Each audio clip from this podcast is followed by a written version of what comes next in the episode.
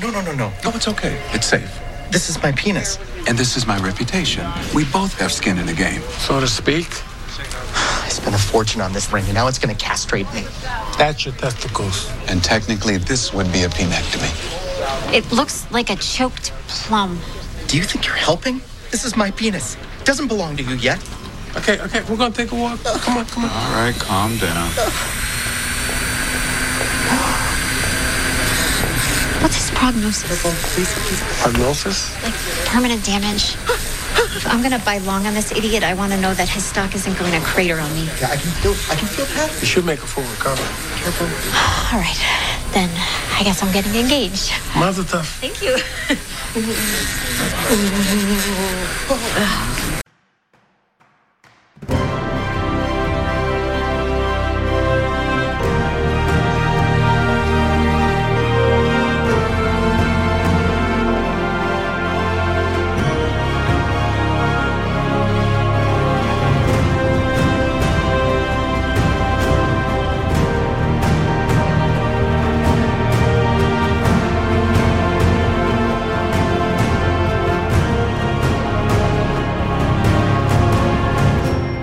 Kompott Nummer 914 in Flapsaga. Hallo und herzlichen Glückwunsch zum 914. Kompott, den ich am heutigen äh, fiese nebligen und nicht so richtig warmen Freitag, dem 3. März 2023, Tag 62 in der KW 9 aufgenommen habe. Das Intro entstammt der dritten Folge der zweiten Staffel Code Black Skin in the Game. Da gibt es auch noch mehr Zitate davon. Äh, was ihr hier aber wieder auf und in die Ohren bekommen könnt, sind nicht so sehr eh Skin in the Game, sondern wieder die üblichen drei Teile, bestehend aus zwei Teilen, wo ich aktuelle politische Nachrichten kommentieren betrachte, beziehungsweise im äh, dritten Teil aktuelle technische Nachrichten kommentieren betrachte. Was davon ihr konkret hören könnt, wenn ihr am Stück weiterhört, ist dann Teil 1. Politik, die erste Hälfte an Politiknachrichten für diese Folge, nur echt mit ein paar Terror, ein paar Schnüffel und zwei Berlin-Meldungen. Minus 0,9 Grad, feels like minus 4 Grad, foggige Greetings. Äh, die Taupunkt 0, Wind ist irgendwo zwischen 7 und 11 kmh, Luftdruck mit 10, 24, 2, Cloudiness 100%, Visibility 0 km. Ja, es ist ja auch wirklich neblig. Prekip keine, äh, Humidity 100%. Oder Weser Pro behauptet von 5 Uhr, da wäre es angeblich 1 Grad mit Dienstefog. Feedslagte 0, Taupunktete 1, humidierte 100%, Druck 10, 24, 6 oder 10, 18, 7, wenn das Gerät misst, Wind irgendwo zwischen 7 und 15 km/h. Was sagt denn die DVD dazu? DVD sagt von 5.30 Uhr, minus 0,9 Grad bei einem Luftdruck von 10,24, 2, Luftfeuchte 100, Niederschlag 0, Wind aus W mit 9 bis 13 und Gefri erender Nebil. So, It's 552. ja, ich bin früh. Weather 552. Partly cloudy minus 1.97 degrees Celsius. Feels like minus 4.23 degrees Celsius. Dew point minus 3.36 degrees Celsius. Visibility 13.57 kilometers. Pressure 1023.43 millibars. Rain 0 millimeters with 0% probability. 13 Kilometer Visibility macht ja sogar keinen Sinn bei Nebel. Aber gut. So, immerhin, der Zug aus Volksdorf war pünktlich, der Zug nach Volksdorf war nicht pünktlich. Wie auch immer, kommen wir dann in der Terrorecke an. Da geht es äh, mit einer Meldung von Mittwoch los, KS Kraft, weil die Eliteeinheit KISK arbeitete laut Brr mit einem Afghanen zusammen, vor dem Spionagedienste gewarnt hätten.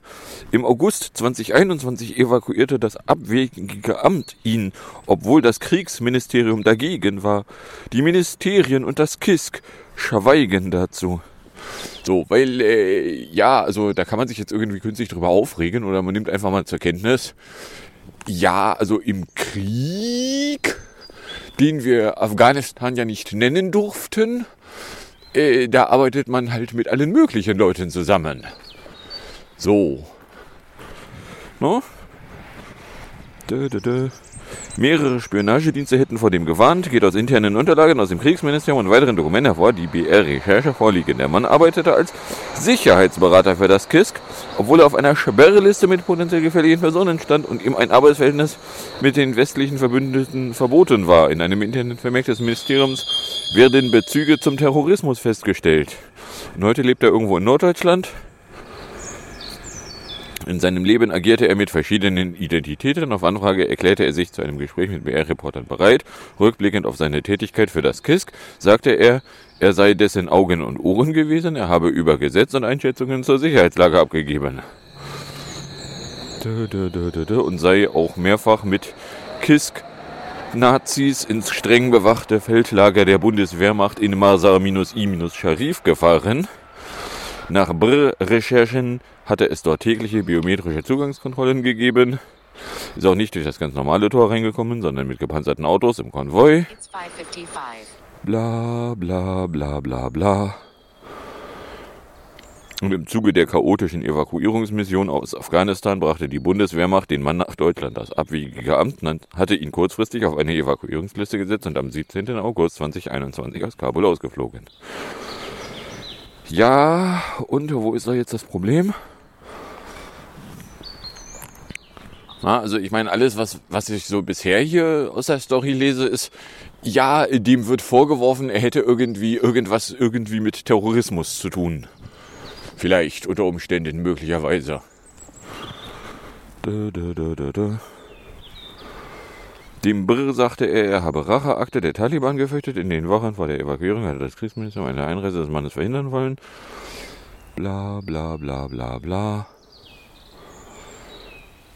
Bla bla. Er hätte sich als junger Mann in Deutschland aufgehalten, beging mehrere Straftaten. Gerichte verurteilten ihn etwa wegen schwerer räuberischer Erpressung und bewandertem Diebstahl. Nach kurzer Haft schoben die Behörden ihn 2006 nach Afghanistan, aber im Jahr 2008 stellte die Bundeswehrmacht ihn als Übersetzer ein. Dabei verschwieg er, dass er jahrelang in Deutschland gelebt hatte. Bla bla bla bla bla. Im November 2011 führten Ermittlungen des MAT zu sicherheitserheblichen Erkenntnissen. Daraufhin entließ die Bundeswehrmacht ihn fristlos und schrieb ihn auf die Sperrliste der ISAF. So, und dann kam irgendwann KSK vorbei und hat gesagt, so, ja, was, du kannst Deutsch? Ja, komm. Ne? Also der... Bla bla bla. Oh.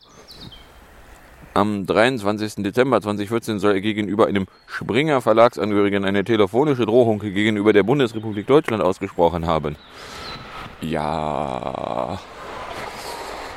Und weiter?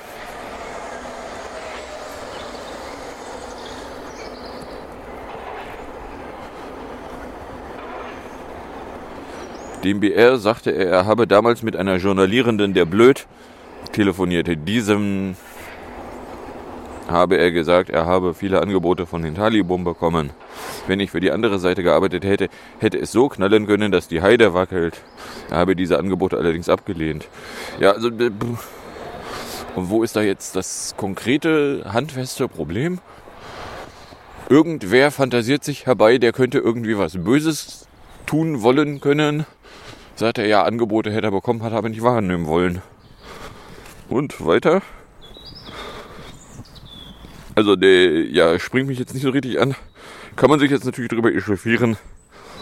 Aber dann müsste man ja auch, wenn man dann schon mal gerade dabei ist, sich zu echa- echauffieren, zur Kenntnis nehmen, dass wir auch gerade Leuten Waffen liefern, die nach äh, noch mehr Waffen brüllen. Und zwar auch nach Waffen brüllen, die niemand haben sollte. Aber hey. So, äh, Festfassungsbruch. Mittwochmittag. Ein Straftäter in Terrorersicherungsverwahrung war nämlich bei einem viertägigen Krankenhausaufenthalt nahezu ununterbrochen gefesselt gewesen. Das habe seine Persönlichkeitsrechte verletzt, entschied nun das Bundesverfassungsgericht. Die nahezu ununterbrochen vier Tage dauernde Fesselung habe ihn in seinem allgemeinen Persönlichkeitsrecht verletzt, erklärte das Gericht. Der Kläger war nach zehn Jahren Haft im Februar 2020 zur Sicherungsverwahrung in die Justizvollzugsanstalt in Wähl gekommen. Gut ein halbes Jahr später musste der erkrankte Mann für eine Operation ins Universitätsklinikum. Dort war er mit Ausnahme der Zeit in Vollnarkose 96 Stunden lang an den Händen oder an den Füßen gefesselt. Bei der Voruntersuchung im Opferraum, beim Aufwachen und bei Spaziergängen mit zwei Bewaffneten. Der Mann war dagegen gerichtlich vorgegangen, er habe wegen der Fesselung Schmerzen gehabt und nicht richtig schlafen können. Im Liegen habe er sich nicht drehen oder die Beine anwinkeln können, weil er mit einer Fußfessel an den Bettrahmen gefesselt war. Und das fanden äh, Instanzgerichte irgendwie geil und das Bundesverfassungsgericht so, nee, da ist nichts geil dran. So, und jetzt muss der Fall neu verhandelt werden. Aha. Ja. Also, äh, ja, inwiefern das gerechtfertigt sein soll, könnte man bei Gelegenheit nochmal irgendwie ausführen. Da sagen die Verfassungsrichter, das haben die Instanzgerichte wohl nicht äh, beachtet. Tja, Pech aber auch. Dann, äh, Schundklage, auch eine Meldung von Mittwochmittag im Verfahren um eine Schattegruppe von Frankfurter Bullen mit rechtsextremen Inhalten hat das Landgericht Frankfurt die Anklage der Staatsanwaltschaft nicht zugelassen. Ein Gerichtssprecher teilte mit, die Entscheidung sei bereits Mitte Februar gefallen. Ja. Partlich cloudy throughout the day. The maximum temperature will be 6 at 1518, minimum minus 4 at 544. The moon is waxing gibbous. Ja, minus 4 glaube ich mal nicht. Ja. Wir haben äh, minus 1 bis 8, foggy in the morning, winds W at 2 to 8 MPS, chance of precip 2 per Kent. So, und zwar haben wir heute Sunrise um 7.328 Uhr mit einem Delta von minus 221. Nun ist 12.31.49, Delta minus 13. Sunset ist 18 Uhr und 10 Sekunden mit einem Delta von 1,54. Wir haben 10 Stunden 56, 42 mit einem Delta von 4,15. Die Nacht ist noch 13 Stunden 5,12 und deswegen haben wir 2 Stunden 8,30 mehr Nacht als Tag. So ist der blöde Weg hin. So. Also, äh, d, d, d, d. die Strafkammer habe keine Verbreitung der Inhalte gesehen, da es sich um eine geschlossene Schattgruppe gehandelt habe. Es habe auch keinen hinreichenden Tatverdacht wegen Volksverhetzung und anderer Delikte gegeben. Ja, in einer Stunde geht die Sonne auf. Ungefähr. Ja, in einer Stunde geht die Sonne auf, ungefähr. Äh, die Staatsanwaltschaft war hart hingegen auf ihre Anklage und hat nach eigenen Angaben Beschwerde gegen die Entscheidung des Gerichts erhoben. Mit einer Entscheidung wird in den kommenden Wochen gerechnet. So, weil, äh, was, Nazi-Bullen haben sich Nazi-Inhalte in einer Chatgruppe geschickt. Ja, da können wir ja nichts machen, die verbreiten das ja gar nicht. Äh, Moment, was? Erstens, Bullen. Zweitens, rechtsterroristische Inhalte. Drittens, wir können aber nichts machen. Das meinen Sie jetzt gerade nicht ernst, ne? Ja, Sunrise in one hour, 7.02. So, dann äh, Verhetzisten. Eine Meldung von Mittwochnachmittag. Unter anderem wegen des Verdachts der Volksverhetzung in einer Chatgruppe ermittelt nämlich die Staatsanwaltschaft Karlsruhe gegen drei Beamte des Polizeipräsidiums Freiburg. Bei vier weiteren Mitgliedern der Gruppe würden mögliche Straftatbestände noch geprüft, teilte die Behörde am Mittwoch mit. Im Zuge eines Disziplinarverfahrens seien nämlich die teils auch dienstlich genutzten Mobiltelefone der Bullen gestellt worden. Bei deren Auswertung entdeckte das Landeskriminelle Amt der Baden-Württemberg den Angaben zufolge strafrechtlich relevante Bild- und Videodateien, bei denen insbesondere ein rechtsradikaler, ausländerfeindlicher und zum Teil homophober Inhalt festzustellen sei. Die Staatsanwaltschaft wirft den Beschuldigten nun auch das Verwenden von sogenannten Kennzeichen verfassungswidriger Organisationen vor, was zum Beispiel Kreuze mit Haken sein könnten. So, ich könnte ja vielleicht auch mal irgendwie die, das Gericht in Frankfurt zur Kenntnis nehmen dass woanders, ich meine, gut, ist auch nur eine Staatsanwaltschaft, ist jetzt noch nie ein Gericht, aber dass woanders Leute so Sachen scheiße finden.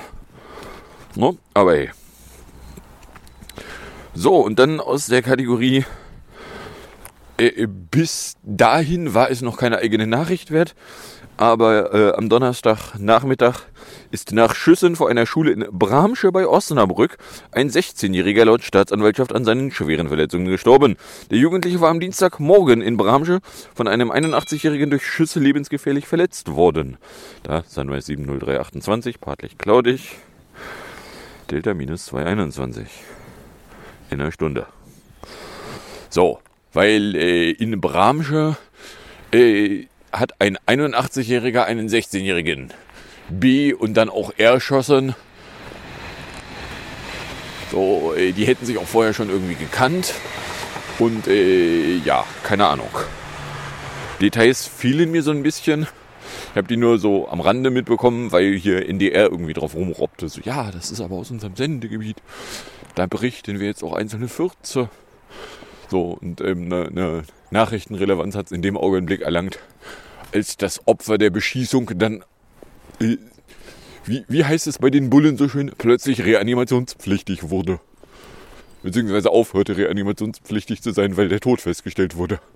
Aber hey, So, kommen wir dann beim Schnüffel an. Da hätten wir hier von äh, Freitag Transpinform. Weil eigentlich soll ja das Transparenzregister helfen, fragwürdige Geldströme offenzulegen. Doch Firmen werden über die Recherchen von Journalisten teils vorab informiert. Was wiederum äh, dann Leute alarmiert, die äh, Informationen über äh, obskure Geldströme eigentlich berichten wollten. Die deutschen Behörden informieren Firmeneigentümer seit mehr als zwei Jahren darüber, wenn Journalierende oder Aktivierende über ihre Firmenerkundigungen beim Transparenzregister einholen. Nach Magazininformationen haben im Jahr 2021 Unternehmen 247 Anträge auf Auskunft über mögliche Rechercheanfragen gestellt. In 119 Fällen haben die Behörden die gewünschten Informationen tatsächlich übermittelt. 2022 waren es äh, 309 Anträge und 176 Weitergaben. Was ja dann schon die Frage aufwirft, so Moment, die Journalierenden, über die wird viel mehr Transparenz sichergestellt als über die Firmierenden. Äh, inwiefern soll das angemessen sein? Wie viel Lack muss man gesoffen haben und von welchem, von welcher Farbe, um das geil zu finden?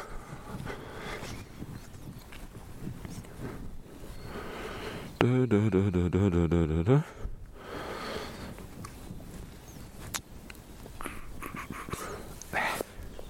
Ich wollte das nicht editieren. Äh, Christian Mier, Geschäftsführer von Reporter ohne Grenzen, sieht darin eine Gefahr für unabhängige Recherchen.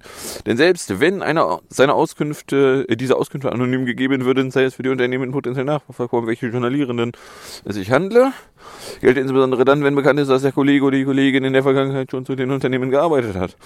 Und auch Fabio De Masi, früherer Bundestagsabgeordneter von den Linken, äh, spricht von einer fragwürdigen Praxis, auch weil man es zuweilen mit schwerkriminellem Milieu zu tun habe. So wurde etwa die maltesische Journalistin Daphne Caruana Galizia 2017 mit einer Autobombe in die Luft gesprengt. Oder der slowakische Journalist Jan Kuciak wurde 2018 erschossen. Der griechische Enthüllungsjournalist Georg Georgos Karaiwatz 2021. Sie alle recherchierten regelmäßig zu Firmen und deren Geldströmen. Und jetzt äh, wird dann bekannt, dass also das Transparenzregister Firmen darüber informiert, wenn über die Firmen Transparenz hergestellt wird.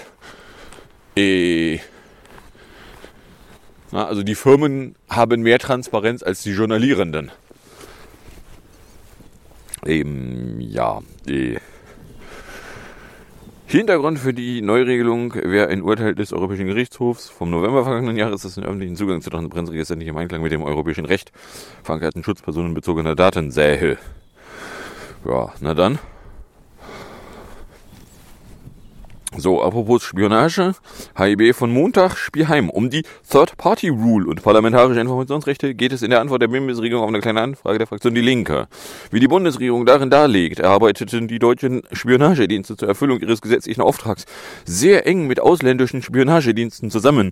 Dieser Erkenntnisaustausch sei essentiell wichtig, heißt es in der Antwort weiter. Danach konnten zahlreiche Anschlagsvorhaben in Deutschland nur dank der Hinweise ausländischer Spionagedienste aufgedeckt und so verhindert werden. Letztendlich schütze der vertrauensvolle und auf den Schutz der übermittelten Hinweise basierende Informationsaustausch auch das Leben der Bürgenden in Deutschland.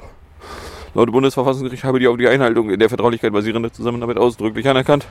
Für die BMS-Regierung ferner aus, die Herausgabe von Informationen gegen der Vertraulichkeitszusage ohne Einverständnis der informationsgebenden ausländischen Stelle würde die Funktions- und Kooperationsfähigkeit der Spionagedienste bzw. sonstiger Spionagebehörden und damit auch die außen- und sicherheitspolitische Handlungsfähigkeit der BMS-Regierung erheblich beeinträchtigen. Die herausgebende Staat sei Herr der Informationen und behalte auch nach deren Übermittlung die Verfügungsbefugnis. Äh, also erstens ist es Bullshit. Äh, zweitens, wenn doch der herausgebende Staat Herr oder von mir aus auch Dame des, äh, der Informationen sei, äh, dann sind ist also Deutschland Herr oder auch Dame von sämtlichen Internetdaten, die die Nasi am D-Keks rausträgt? Ja? Weil, äh, wenn Sie uns das ernsthaft erzählen wollen würden, würde ich jetzt in lautes Gelächter ausbrechen wollen. Nicht, dass mir gerade nach Gelächter zumute ist, aber also äh, eine andere Reaktion wäre jetzt eigentlich nicht mehr wirklich angemessen. No? Da, da, da. Bei der Third-Party-Rule handelt es sich einfach zufolge um allgemein anerkannte Verhaltensregeln in der internationalen Kooperation im Terror- und Spionagebereich. Grundsätzlich verlangt das Bundesverfassungsgericht, dass der Informationsanspruch den Abgeordneten mit dem Interesse der Regierung an funktionsgerechter und or organadäquater Aufgabenwahrnehmung abzuwägen ist. Bla Fasel. So, oder anders ausgedrückt, äh, Regierung so, ja, also wir geben euch ja nichts, was andere Spionagedienste uns gegeben haben, es sei denn, die Spionagedienste sind cool damit, dass wir euch das geben. Wir fragen die aber auch nicht. Beziehungsweise, wenn nachgefragt wird, ob wir fragen, dann nee, wiegeln wir immer weit ab.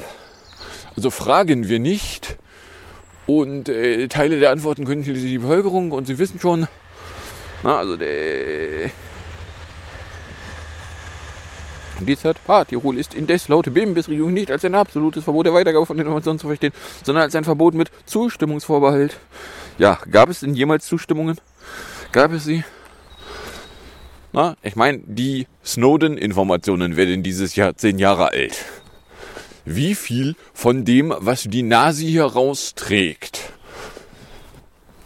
hätten wir nie erfahren dürfen, weil die Nasi äh, nie explizit eingewilligt hat, dass wir es erfahren dürfen. Sun Due East 610, by the way. Na, oder anders ausgedrückt, so, ja, aber Teile der Antworten könnten schließlich. Na? So, dann äh, Hava nicht.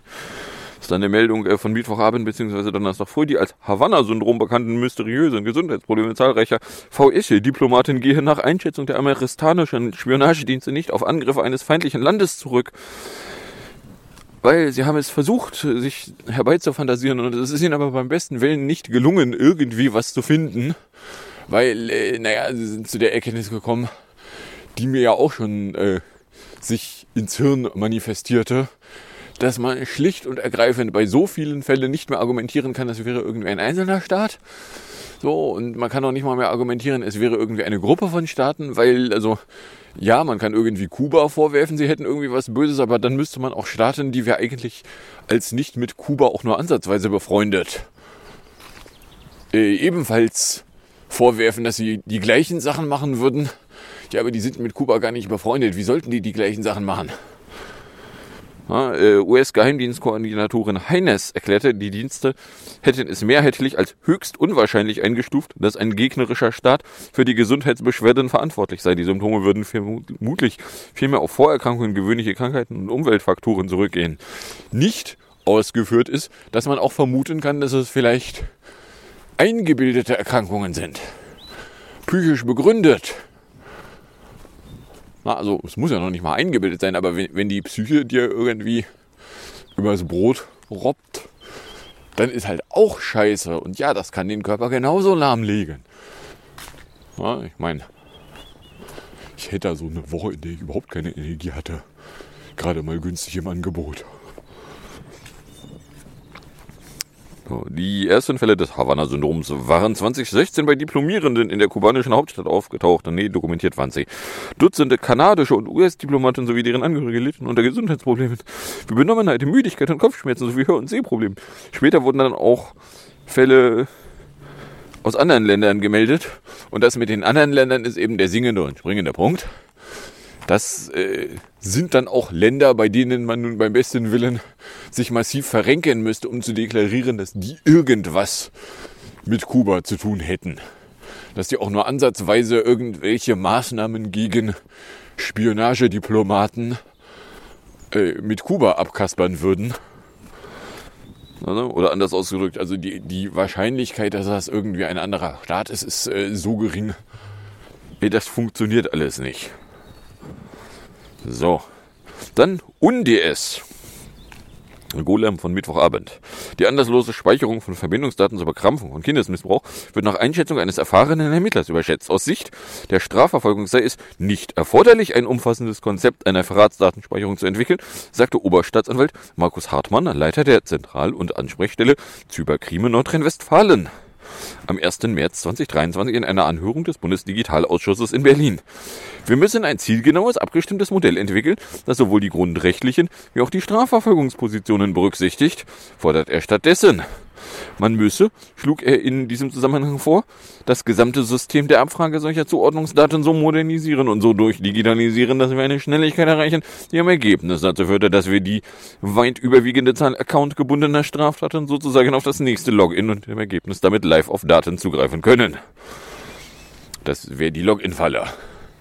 So, äh, weil, äh, sagt also jetzt sogar ein Oberstaatsanwalt, Vorratsdatenspeicherung brauchst du nicht. Na, äh, man könnte zum Beispiel auch zur Kenntnis nehmen, dass ja sämtliche Ermittlungsverfahren gegen irgendwelche Missbrauchs, Webseiten, Täter, was weiß ich nicht, die da bisher in der Öffentlichkeit bekannt geworden sind, äh, ohne verdachtsunabhängig gespeicherte Verbindungsdaten auskamen. Weil theoretisch gibt es keine verdachtsunabhängig gespeicherten Verbindungsdaten. Theopraktisch kann ein interessierter Beobachter wissen, dass äh, zumindest bei den Mobilfunkbetreibern die Anzahl derer, die nicht für mehrere Wochen Account-Daten zu IP-Adressenzuordnungen speichern, eh, also wenn es da welche gibt, dann sind die zumindest mal in einer Liste der Polizei nicht aufgetaucht, die wiederum mal äh, versehentlich in die Öffentlichkeit geglitten ist. Oder anders ausgedrückt, es gibt die Vorratsdatenspeicherung zwar theoretisch im Gesetz, praktisch wird sie nicht durchgesetzt und wirklich praktisch gibt sie am Ende doch, weil die Provider speichern genau die Scheiße. Na, aber wenn dann hier sogar ein Staatsanwalt, ein Oberstaatsanwalt sagt, so ja, also eigentlich brauchen wir die ganze Scheiße gar nicht. Wir müssten eigentlich nur ganz stinknormale Polizeiarbeit machen. Ja, nach Möglichkeit nicht in der Geschmacksrichtung. Die sitzen dann erstmal monatelang auf irgendwelchen Unterlagen und warten, bis irgendwann mal was passiert, sondern sie tun dann auch mal was. Na, das Ganze in Anbetracht der Tatsache, dass ja irgendwie das Drini-Ministerium äh, irgendwie so ein, so, ja, also eigentlich wollen wir die Vorratsdatenspeicherung und eigentlich wurde uns mal aufgefallen, dass es da EUGH-Urteile gibt, die zu ignorieren vielleicht jetzt auch nicht opportun wäre, vor allen Dingen nachdem es ja nun auch ein EUGH-Urteil gegen Deutschland gibt. Na, bis dahin konnte die Argumentationslinie von wegen, ja, aber das trifft uns ja gar nicht, das meint ja nur andere Staaten, noch vertreten werden. Aber nun, also mit dem Urteil gegen die deutsche Vorratsdatenspeicherung kannst du das nicht mehr verargumentieren. Die deutsche Vorratsdatenspeicherung ist nicht EU-Grundrechte-konform, sagt das zugehörige Gericht, was sowas feststellen darf. So, wenn du jetzt irgendwie meinst, das Gericht hat keine Ahnung, kannst du einen auf BFFG machen und was von Ultravirus faseln. Kannst du aber genauso gut auch sein lassen. So, und dann haben wir noch zwei Meldungen, die äh, beide was mit Berlin zu tun haben. Nämlich äh, am Montag gab es erstmal das Ergebnis. Zwei Wochen nach der wiederholten Wahl zum Berliner Abgeordnetenhaus hat die SBT Gewissheit. Sie bleibt zweitstärkste Kraft, aber mit denkbar knapp am Vorsprung vor den Grünen. Der Unterschied betrug am Ende nur 53 Stimmen, hat der Landeswahlausschuss festgestellt. Am Wahlabend waren es noch 105. Dann gab es ein paar Tage später Nachzählungen auf äh, weniger als 100. Dann gab es ein paar Briefwahlstimmen. Und nun sind es also 53, was dann ja die Frage aufwarf, okay, also äh, die SPD könnte begründen, warum sie denn weiter die bürgermeistierende Person stellen wollen würde, wenn sie denn in der bestehenden Regierungskotzerei weitermachen wollen würde. So, und dann dauerte es nicht lange, bis es irgendwo grummelte. Ja, aber Grüffelo, äh, Griffei äh, würde sich der CDU an den Hals werfen wollen und dabei dann also äh, nicht nur auf ihren nicht vorhandenen Doktorgrad, sondern auch auf das Bürgermeistierendenamt verzichten. So machtgeil musste auch erstmal sein. Und äh, Genau, das war dann am Dienstag hatte Trollfer das GIF. Er will lieber mit der CDU paktieren als mit den Grünen. Bei einer Koalition mit der CDU wäre sie ihren Posten garantiert los. Bei den Grünen wäre das eine Streitfrage. Mit anderen Worten, lieber zum Abschied nochmal auf den Teppich scheißen. Ist ja auch egal, wer da mit wem eine Koalition macht, solange die SPD weiter mitregiert. Er persönlich ist ja erschüttert, dass nach dieser Performance überhaupt irgendwer der SPD eine Stimme gegeben hatte. Bei der Nachwahl haben die alle Alzheimer. Gut, vom Alter her käme es vermutlich hin. Sehr geil, auch die SPD-Basis hat die SPD gewählt, damit es nicht die CDU wird und stellt jetzt fest, dass die Parteiführung doch mit der CDU paktiert. Und so stimmen wir mal wieder mit Herrn Arbeiterkinderchor an. Wer hat uns verraten? ja, mal ganz davon abgesehen, spannende Nebenwirkung davon, wenn die CDU in Berlin mitregiert, ist eine Bundestagsblockademehrheit für die CDU vorhanden. Na, dann kann die Union alles blockieren, was die Regierung an mit, äh, na, mitbestimmungspflichtigen Gesetzen im Bundesrat haben will. So, ey, das äh, kann man begründet scheiße finden. So, von daher, ja, also äh, Frau Gröfelow macht da gerade was. Äh, ja, klar kann sie das machen. Auf der anderen Seite kommt es halt in der Öffentlichkeit nicht so richtig geil rüber, wenn du eine Partei hast, die eigentlich, äh, oder wenn, wenn, du mit einer Partei zusammengehen willst, die eigentlich gesagt hat, dass sie mit denen da allen nie zu tun haben wollen würde. So, von daher war eigentlich die stehende Annahme, okay, also mit der Union will keiner.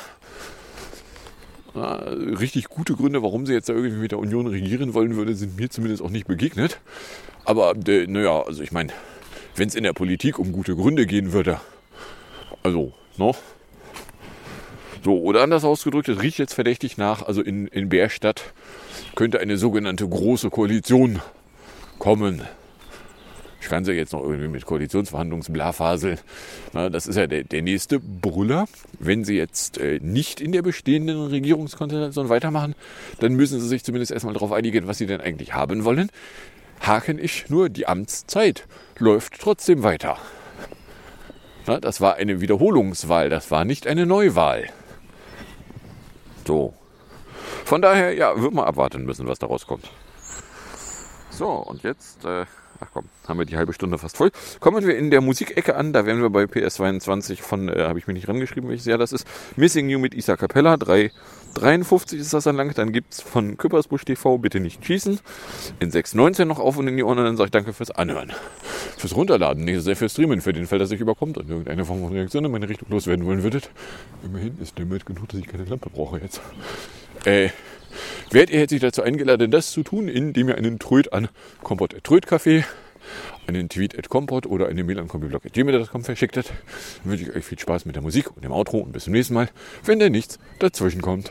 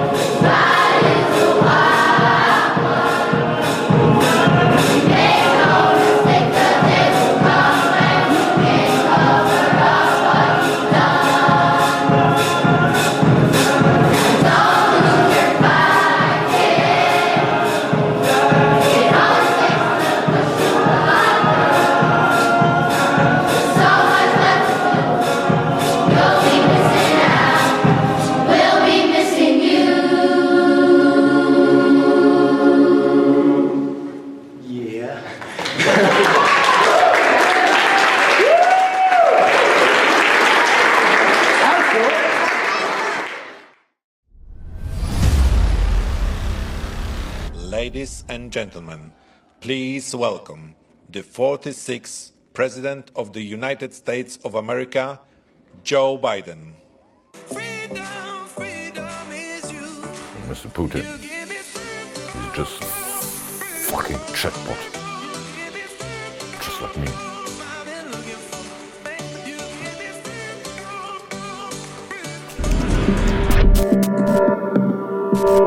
Willkommen in der Tinkstätte des freien Wortes und das Gegenteil, Embedded Journalism, also Berichterstattung eingebettet in die Sichtweise und auch die Truppen nur einer Kriegspartei, kennen Sie. Oder wie man unter Kollegen sagt, jeder Stuss ein Bus. Derzeit zum Thema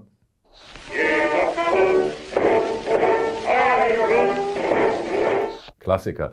Während den Russen angeblich schon die Munition ausgeht, geht den Ukrainern angeblich schon die Munition aus. Also höchste Zeit mal selber nachzugucken. Klassenfahrt zum Ballermann. Bei Bachmut sieht das ZDF heute Journal.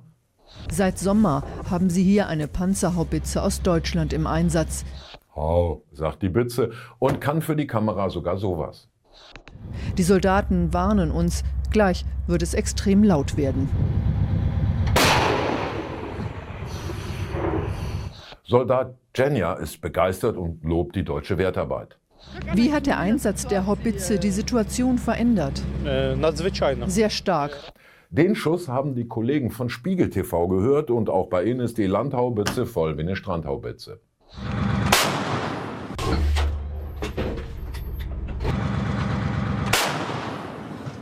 So, 2 zu 1 für Spiegel TV und guck mal, wer da ballert. Die Soldaten kämpfen damit gegen den russischen Angriff. Jenja vom ZDF. Nur, dass er bei Spiegel TV Jeffchen oder Dimitro heißt. Die Brüder Jefhen und Dmitro sind in diesem Krieg unter anderem als Haubitzenbesatzung im Einsatz. Ja, komm, wie man im internationalen Showbusiness sagt, Hauptsache der Name ist richtig geschrieben.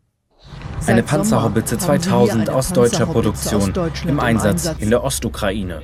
Während bei Rheinmetall noch drei Sektkorken knallen, fragen wir uns schon besorgt für die Zukunft, wann gehen der Ukraine die Vornamen aus? Bitte nicht schießen. Soweit die in Deutschland moralisch zulässige Friedensdemonstration. Alles andere wird natürlich heikel. In Berlins Freier Universität demonstrierten sie für einen sofortigen Friedensschluss. Dass sie sich dabei von den Idolen des Kommunismus Halt und Rechtfertigung erhofften, mag an fehlenden demokratischen Leitbildern liegen.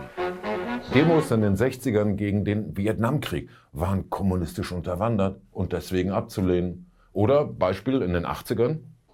Mit dem US-Star Harry Belafonte als umjubelten Gast und mit der Hymne der amerikanischen Bürgerrechtsbewegung ging gegen halb sechs die Veranstaltung zu Ende, der von politischen Gegnern bereits vor Beginn Anti-Amerikanismus vorgeworfen worden war. Anti-amerikanisch, die großen Friedensdemos Anfang der 80er in Bonn und zeitlos schöner O-Ton. Die Friedensbewegung, so Strauß, arbeite letztlich den Machtinteressen Moskaus in die Hände. Deswegen, wenn Sie Friedensdemos und Appelle machen, ey, vorsichtig agieren. Erstmal den Aggressor und das Opfer klar benennen. Also mal Beispiel, die von Russland brutal überfallene ukrainische Bevölkerung. Ja, ein bisschen holpriger Satzbauer, egal. Dann Obacht, nie so offen gegen Waffenlieferungen plädieren, sondern behutsam nur die Eskalation von Waffenlieferungen kritisieren. Lassen Sie auch durchaus mal höflich anklingen, dass Sie nicht ganz alleine sind mit solchen Auffassungen. Wir stehen hier miteinander für die Mehrheit unseres Volkes. Wer ist er denn? Und mal Querfront, der Typ, egal. Also verweisen Sie auf die Hälfte der Bevölkerung, die hinter Ihnen steht. Da man Ihnen möglicherweise sowieso vorwerfen wird, Sie wollten ja nur vor dem Russen kapitulieren, betonen Sie nochmal ausdrücklich, verhandeln heißt nicht kapitulieren. So. Und wenn Sie sich an alle diese wertvollen Hinweise halten, dann können Sie ganz sicher sein, Sie kriegen genauso in die Fresse, als hätten Sie es nicht getan. Friedensschwurbler. Querfront. Wir Nationalsozialisten. Von Putin bezahlt.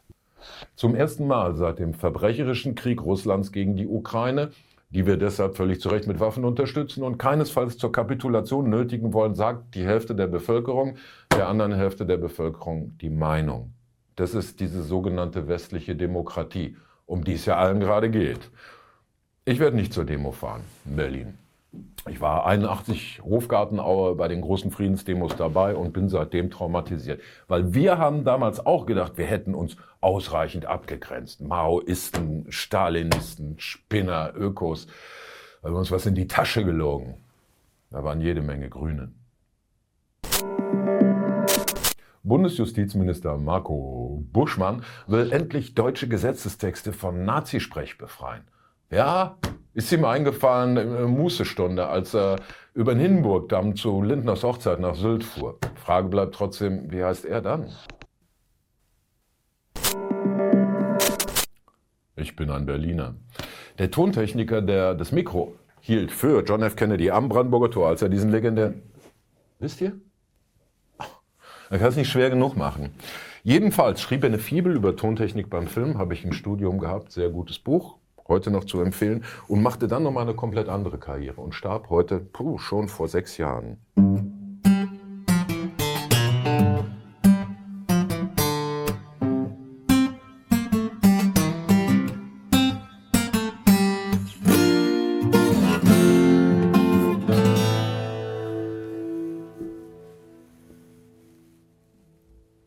Wer das nicht weiß, äh, ist nur Pusteblume.